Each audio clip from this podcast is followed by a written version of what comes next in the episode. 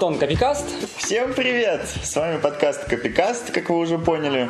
Это третий выпуск, и мы обещали вам сегодня очень животрепещущую тему. Не очень приличную. Э, возможно, надо убрать несовершеннолетних слушателей от э, наушников и динамиков. Сегодняшний выпуск 16+. Может быть, даже 18. потому что мы сегодня обсуждаем нетрадиционные... Нетрадиционные! Товарные знаки а не то, что вы все могли подумать. Да, но в принципе надо быть осторожными, потому что нас могут, наверное, привлечь за пропаганду нетрадиционных товарных знаков среди несовершеннолетних. А, чтобы этого не произошло, давай сразу, Антон, расскажи, что такое нетрадиционные товарные знаки. Нет, вообще расскажи, что такое товарные да, знаки. Сначала да. разберемся с тем, что такое товарный знак.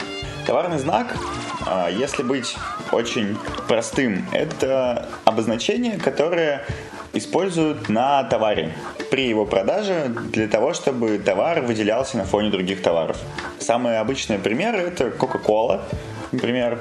Да миллион примеров. Миллион примеров. Любой да. товар Apple, возьми, Samsung, товарные знаки. все что угодно может быть товарным знаком. И чем чаще вы встречаете ту или иную картинку или слово, тем больше шансов, что она уже является товарным знаком. Ну да, то есть товарный знак это обычно что-то зарегистрированное как товарный знак. Ну, по крайней мере, в России. Если ты не зарегистрировал э, это обозначение. Да, и не только в России. То есть, товарный знак, в отличие от, например, дизайна, э, как объект, который направлен на рынок, он не появляется из воздуха просто так, он появляется только после его регистрации в э, национальном реестре. И что самое важное, действует это только на территории конкретной страны чаще всего. Но не во всех странах обязательно регистрация, потому что, например, в США и некоторых других странах право на товарный знак может появиться силу того, что ты просто давно используешь это обозначение, и право у тебя возникает вследствие активного использования. И этого иногда Но достаточно. Но это иногда достаточно, и там необходимо все равно доказывать это все, и поэтому проще всегда товарный знак зарегистрировать. Например, в США в противном случае не было бы такой огромной базы зарегистрированных товарных знаков в патентном ведомстве. И... Да, ведь именно США, насколько я знаю, лидер э, во всем мире по количеству зарегистрированных товарных знаков. Там прям огромная активность, они хорошо понимают, в чем смысл товарных знаков и как это классно работает. И, как правило, товарный знак – это название продукта, например, слово Twix, или э, изображение, например, если это Twix, то это две палочки в кружочке, такой знак паузы. У них есть такой товарный есть. знак. Да, я проверял. Очень, очень хорошо. Кстати. Либо это комбинированный знак, где есть и слово, и картинка. Как правило, это почти все логотипы это комбинированные знаки. Ну, собственно, Например, это Samsung. процентов 80. Ну да, достаточно того, большое количество всех товарных знаков, это... знаков это комбинированные знаки. Что еще важно для понимания товарного знака и его сущности, а, нужно понять, что он действует не вообще, а только для конкретных товаров, для которых он охраняется. Так, например, а, вышеупомянутый знак Twix, две палочки в кружочке, охраняется только для продуктов питания, я так полагаю. Да, ну, есть... он не зарегистрирован для, э, например, стирального порошка, э, и поэтому, если вы хотите производить стиральный порошок... Э, С двумя палочками в кружочке, то, скорее всего, пожалуйста, занимайтесь этим хоть завтра, но если вы будете использовать две палочки в кружочке для конфет? шоколадных батончиков или конфет или других продуктов питания, у вас будут большие проблемы. Проблемы в размере от 10 тысяч до 5 миллионов рублей. Да. Э, и, в принципе, всю свою жизнь э, я думал, что товарные знаки это довольно скучно, потому что ну, это картинки, это логотипы и ничего особенно интересного. То ли дело авторское право, где права авторов и творчество и все такое, или патентное право, где изобретение, что-то такое социально значимое, и ты чувствуешь себя прям помощником Жюля Верна, когда занимаешься патентным правом.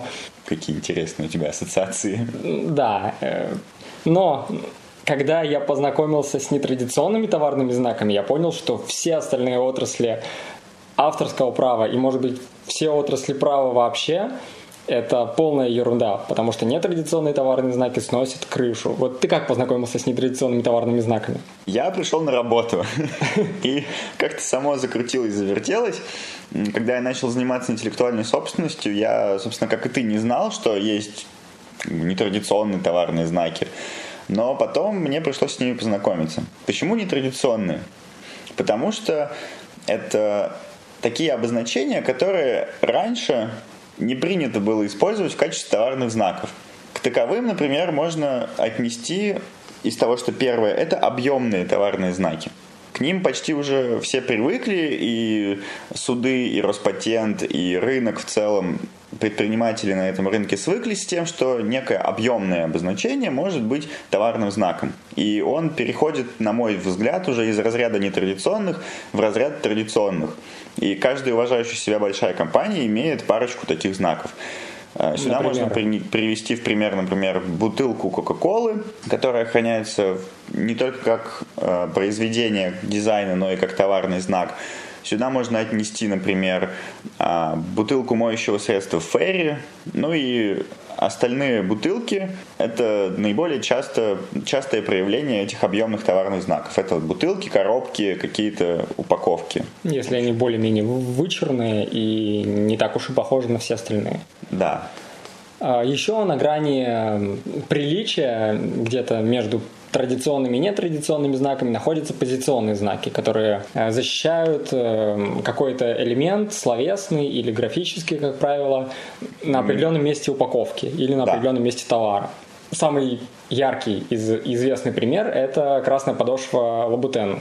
Красная подошва Лабутен – это несколько такое, знаешь, не только позиционный товарный знак, он еще и немножечко цветовой, ну... Об этом мы с тобой еще потом поговорим. Мне кажется, более... Между... Можно прямо сейчас поговорить. Я хорошо помню последнее решение по делу Лабутен, где был спор по поводу этого знака, и суд э, признал, что это не столько цветовой товарный знак, сколько все-таки позиционный. Он защищает не красный цвет, а именно что подошва красного цвета, и не более того. Подошва красного цвета. Мне кажется, более рельефно можно понять, что такое товарный знак позиционный, представив себе кроссовок Adidas. И у кроссовка Adidas на правой, не обязательно на правой, две же ноги, на внешней стороне, на внешней стороне кроссовка всегда располагается вот эта их а, знаменитая пирамидка из трех полосочек и расположение вот этого, вот этого элемента в этом месте охраняется товарным знаком компании Adidas. Есть одна компания, которая производит ежедневнички, и у них есть позиционный товарный знак, который защищает а, определенный цвет закладочки вот этой вот этого шнурочка, который ты кладешь между страниц. И его нахождение этого шнурочка между страниц записной книжечки и при этом выполнение этого шнурочка в определенном цвете, это тоже своего рода позиционный товарный знак. Ну, опять комбо какой-то получается. Получается, да, комбо. Вот сейчас начинаются самые отъехавшие знаки. Когда я пришел на работу э, какое-то время назад, и я узнал, что можно получить права на цвет. И когда мне про это сообщили, я сказал, ну вы прикалываетесь. Нет, ну что? Нет, я не верю. Как можно получить монополию на цвет? Это же, это же кощунство. Но потом я узнал, что это не только за рубежом распространено, но и в России есть довольно сравнительно большое для России количество компаний, у которых уже есть цветовой товарный знак. При этом это может быть знак, который состоит из нескольких цветов или одного цвета. И тут важно понимать, что защищается не, не что-то этого цвета, как мы говорили до этого, например, закладочка в записной да, книжке. А вообще цвет. А вообще цвет. И самый... Как угодно, где угодно, на чем угодно. Например, Сбербанк... Самый известный пример Самый Сбербанк. известный пример Сбербанк обладает исключительным правом на зеленый цвет. То есть это значит, что он может прийти Э, к любому банку, который, и, и, и сказать... у которого есть что-то зеленого цвета, ну, будь то оформление интерьеров, не знаю, визитных карточек, э, страницы сайта в интернете, логотипа. зеленые сотрудников. Да, все что угодно зеленого цвета будет являться поводом для рассмотрения иска Сбербанка в суде. Ну, скорее всего, победа будет в том случае, если зеленый цвет преобладает именно да, да. в использовании Безусловно. банка. И при этом мы знаем, что на самом деле в России есть довольно много банков, которые используют зеленый цвет, потому что зеленый цвет ну, цвет денег по фэншую, я это хорошо помню.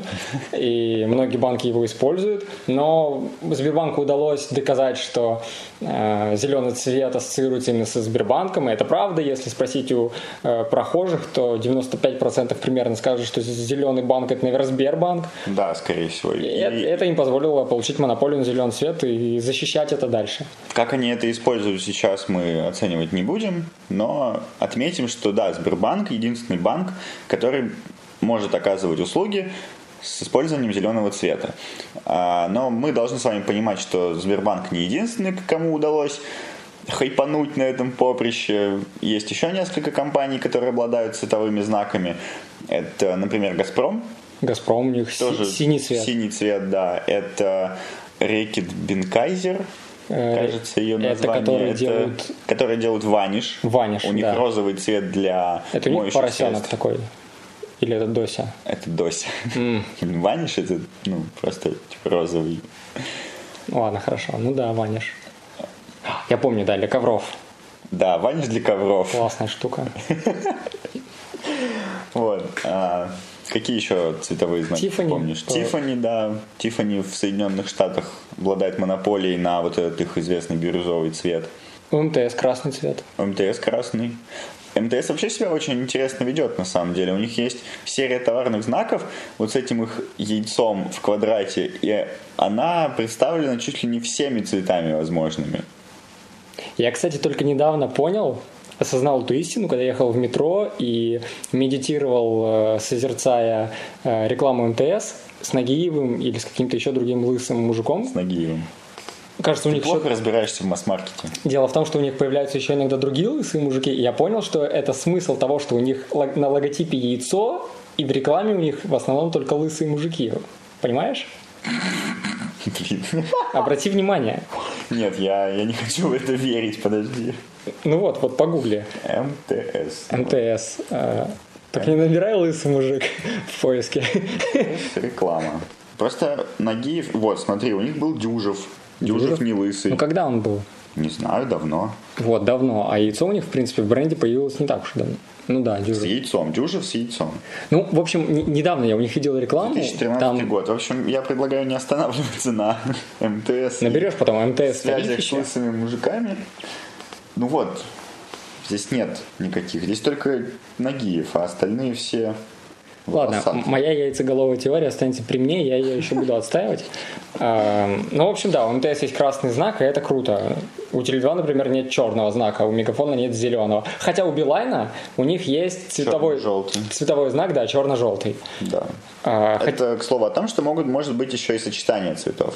А, давай с тобой обсудим и расскажем нашим слушателям, которых ты сейчас ввел в ступор, наверное, типа, о, как так, зеленый насколько широко распространяется правовая охрана этого зеленого цвета? Супер широко. Супер широко. Сам отвечу хорошо, так и быть. А, регистрация зеленого цвета и как любого товарного знака должна быть чего-то конкретного, чего-то зафиксированного. Поэтому цветовые знаки регистрируются с указанием цвета в какой-нибудь системе цветов. А, чаще всего используется пантон, а, также, ты имеешь в виду, ну да, конечно. Да, также может быть использована система RGB с указанием конкретного цвета в этой системе. Да, я встречал такие товарные знаки, которые в реестре отмечены, что R такое-то число, да, G, G там 180 чем-то, и да, B да, да. что-нибудь еще. Ну или понтон. Чаще используется понтон. Но все-таки, поскольку этот товарный знак охраняется не только для тождественного использования конкурентами, но и для сходства до степени смешения, у правообладателя появляется монополия на некоторую сферу цветов, то есть на конкретную цвет в системе Pantone и на близкие к нему оттенки. И чем ближе цвет использован, тем, соответственно, больше возникает сходство двух обозначений. Например, если у Сбербанка есть зеленый цвет, то использовать салатовый можно, можно а использовать темно-зеленый, наверное, уже нельзя. Я думаю, как, да, как-то так это работает. Но опять же нужно понимать, что для каждого конкретного случая суд будет рассматривать цвета. и оценивать, да, на сходство. И это каждый раз превращается в какой-то ад, когда одна сторона говорит, посмотрите на эти цвета, они кажется очень похожи, а другая сторона говорит, нет, нет они, не, они похожи. не похожи. И вот это все твое юридическое образование шестилетнее превращается в какой-то фарс, потому что ты занимаешься сравнением цветов. И в этом весь кайф юриспруденции, на мой взгляд. Потому что ты не занимаешься этим банкротством, там, вот этими всякими Вообще, сделками. Да. Ты приходишь в суд и говоришь, нет, ну вот этот зеленый, он же, конечно, точно такой же, как вот этот зеленый. А твой противник тебе говорит, нет, ну вы что, ну посмотрите. И это очень классно. Приходите на судебное заседание, благо да. у нас открытые процессы, можно Как раз недавно, вчера в чатике с э, коллегами э, мы шутили на тему того, что пора уже устраивать трансляции аудиозаседаний, это интересно. На YouTube, опять же, на Twitch. Но они мне ответили, ну что, разве интересно смотреть за каким-нибудь банкротством? Я понял, что они просто никогда не были на заседаниях по интеллектуальной собственности, что это реально горячо. Дальше. Дальше. Звуковые товарные знаки, они не такие отъехавшие, как цветовые, они более понятны, ну, интуитивно понятно, что в принципе можно иметь какие-то исключительные права на звучание. И... Там намного проще понять, есть использование или нет использования. В принципе, да, и сразу нам в ум, в ум, на ум. В ум. В ум. Да.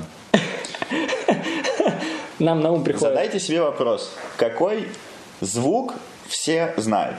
Я дам вам 5 секунд ответить на него в своей голове, и сейчас включу одну композицию, после чего дам вам еще 5 секунд, чтобы вы поняли, что за товар рекламируется этой музыкой. Я уверен, что все слушатели э, Ну давай, поймут, включаем, и, наверное, сразу попытаемся угадать, кто это. Ну, я думаю, да, все догадались, что это Nokia. И... Да, ты сказал на четвертой секунде, но так и быть. В общем... Это Nokia, и это, наверное, самый известный из звуковых товарных знаков. И здесь нужно отметить, что этот товарный знак защищает использование этой мелодии и всех на нее похожих для мобильных телефонов. Также можем привести еще один пример. Э, я уверен, что здесь уже не все узнают, что это за мелодия и кем она используется, но я, например, э, могу за себя лично сказать, что я точно узнал бы, если бы мне ее включили на улице. Ну давай.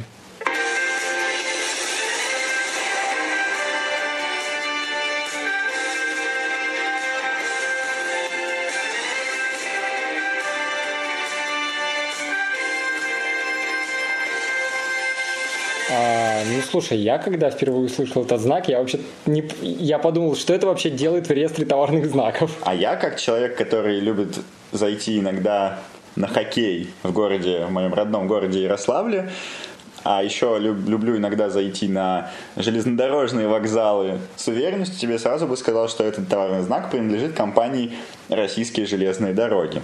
Это весьма забавно, когда в качестве товарного знака звукового используется какая-то прям такая задорная песня. Мы обязательно посвятим отдельный подкаст звуковым товарным знаком. Опять ты даешь неисполнимых обещаний. Это очень исполнимое обещание, потому что обязательно надо включить э, звуковые товарные знаки, которые принадлежат Балтике. Это отдельный, это отдельная тема и отдельная песня. Балтика, там целая песня. Пивоваренная компания Балтика пиво. Балтика. Ну, Балтика пиво. Все хорошо, я просто, ну, вдруг какая другая Балтика. Кстати, вот Nokia, что интересно, это ведь э, товарный знак, но при этом это мелодия с довольно долгой э, историей, в том плане, что ее еще более ста лет назад, в 1902 году, написал композитор Франциско Тарега, испанский гитарист. Да, и действительно, здесь в этом ключе стоит понять и разграничить для себя что такое товарный знак и что такое произведение литературы, музыки, искусства любого другого. Многие начинающие предприниматели, как модно сейчас говорить, стартаперы, стартаперы. Они, они думают, что э, товарный знак это лишнее, и что можно просто... Мне кажется, в последнее время вообще весь социум поделился на старперов и стартаперов. Да, это, кстати, хорошее замечание. Да. Я себя чувствую старпером. А я тогда буду стартапером в нашей двойке. Тогда продолжай. Вот. А, и все думают, «Ну зачем? Я сейчас наришу, нарисую себе логотип, у меня будут на него права как на картинку, как на некую изображение, и никто и так не сможет его использовать. Зачем мне еще и товарный знак? Ну да, ты же можешь предъявлять иски о нарушении авторского права, произведения незаконно используют. Отвечаем. Быстрая юридическая консультация. Традиционная рубрика. Рубрика «Быстрая юридическая консультация». Товарный знак а, предоставляет очень широкую монополию на использование в конкретном классе товаров, в отличие от авторского права. То есть, если вы заключаете лицензионный договор с автором, например, композиции, будь то Nokia и Франциско Торега, он бы мог заключить с кем-то еще лицензионные договоры на использование. Он бы мог предоставить на, не знаю, на какое-то ограниченное время. А, в это время товарный знак правообладатель регистрирует, получает права, и только он один без разницы, кто там был автором, у кого права на композицию, только он один может использовать товарный знак для конкретных товаров, как, например, Nokia для мобильных телефонов.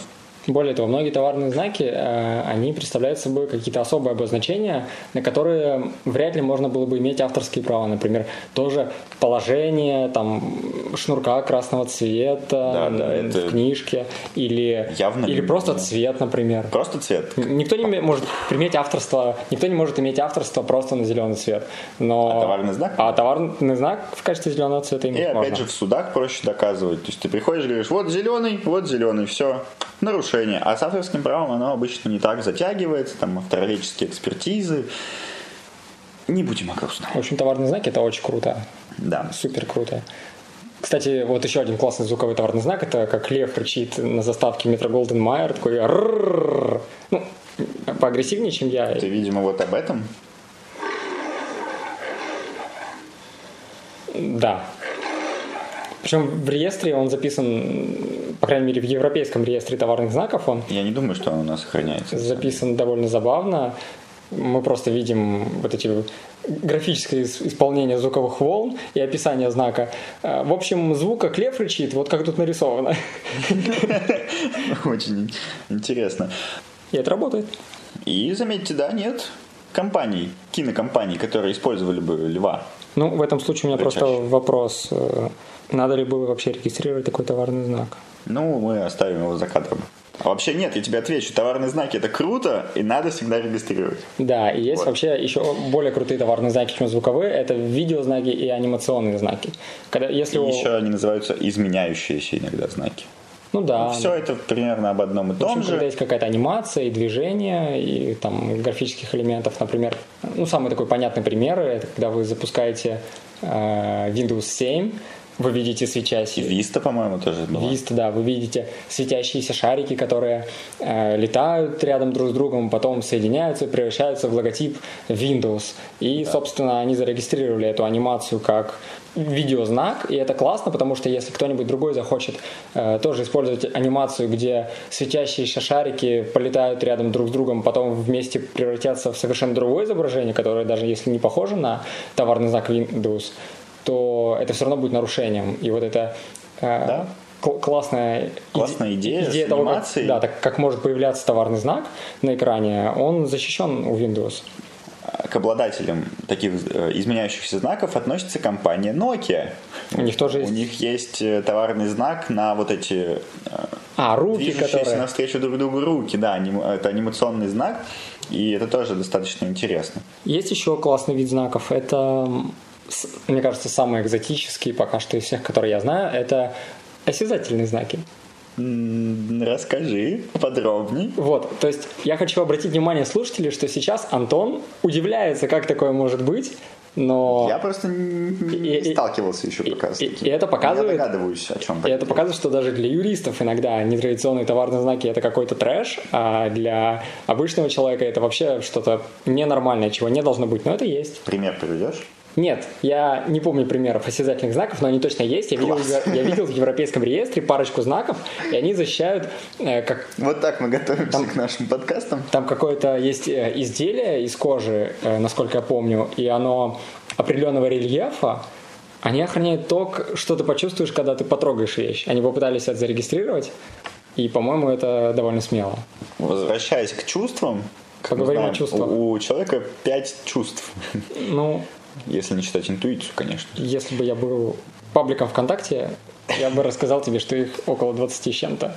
В свое Но... время это гуляло по лентам ВКонтакте. Ладно, к счастью, ты не паблик ВКонтакте. Да. И, как мы понимаем, все знаки направлены на то или иное чувство. И мы с вами говорили сейчас о зрении, немножечко поговорили о слухе, звуковые знаки.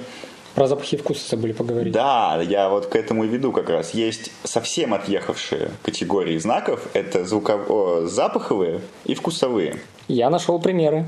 Я нашел ну, отличные примеры. Примеры и так все знают. Например? Ну вот запаховый э, знак, с которым я впервые столкнулся, это запах свежескошенной травы для теннисных мячей.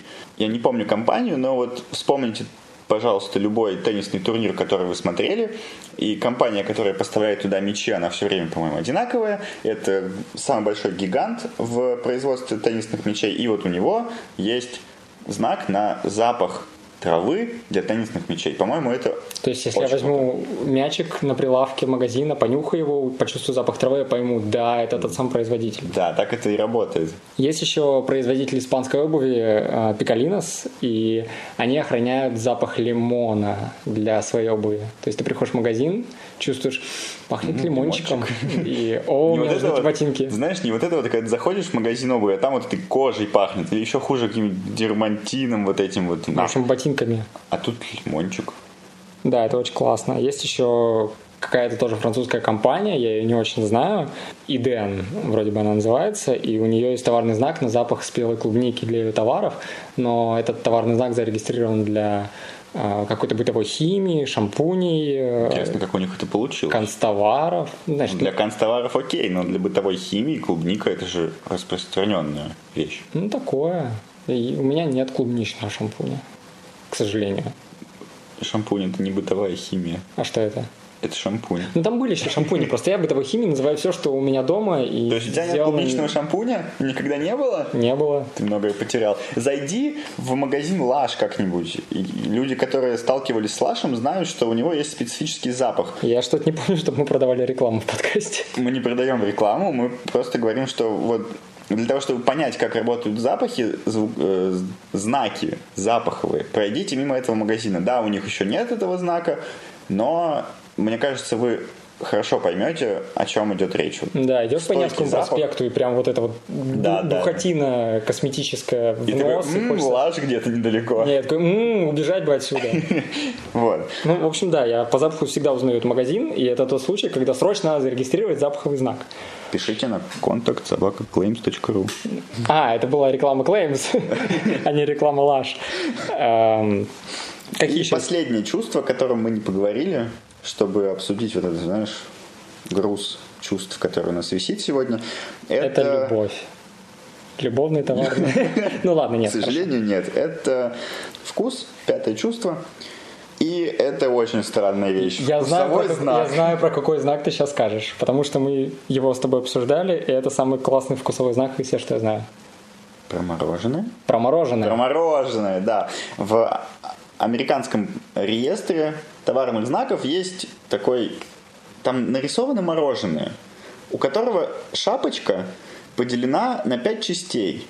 И в описании знака указано, что нижняя часть обозначает... Пять вкусов защищает. Я даже искал, подождите. У тебя есть? У меня есть, вот. А, да, давай, зачитай, пожалуйста. Мы же в нашем телеграм-канале про это писали. Да, подписывайтесь на наш телеграм-канал Games of Brands, побольше рекламы. Games Все of Brands. А...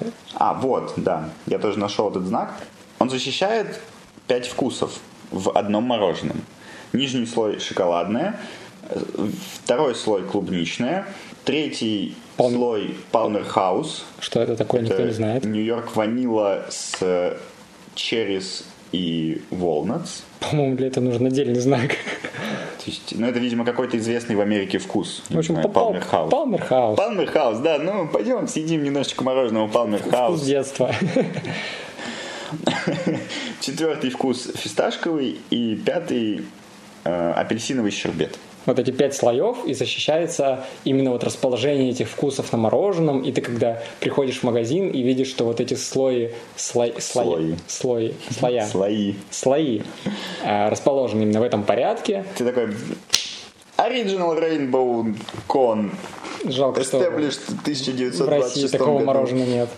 На самом деле даже э, я бы не сказал, что это дословно вкусовой знак, в его истинном понимании, поскольку э, американские юристы до сих пор спорят, что именно он защищает. Расположение вкусов, расположение цветов или конкретные вкусы. Непонятно. Опять же, раз уж мы заговорили о чувствах, вкус шоколада для всех может быть разным. Как бы странно это ни звучало. И каждый потребитель ощущает тот или иной вкус или запах, мне так кажется, по-разному.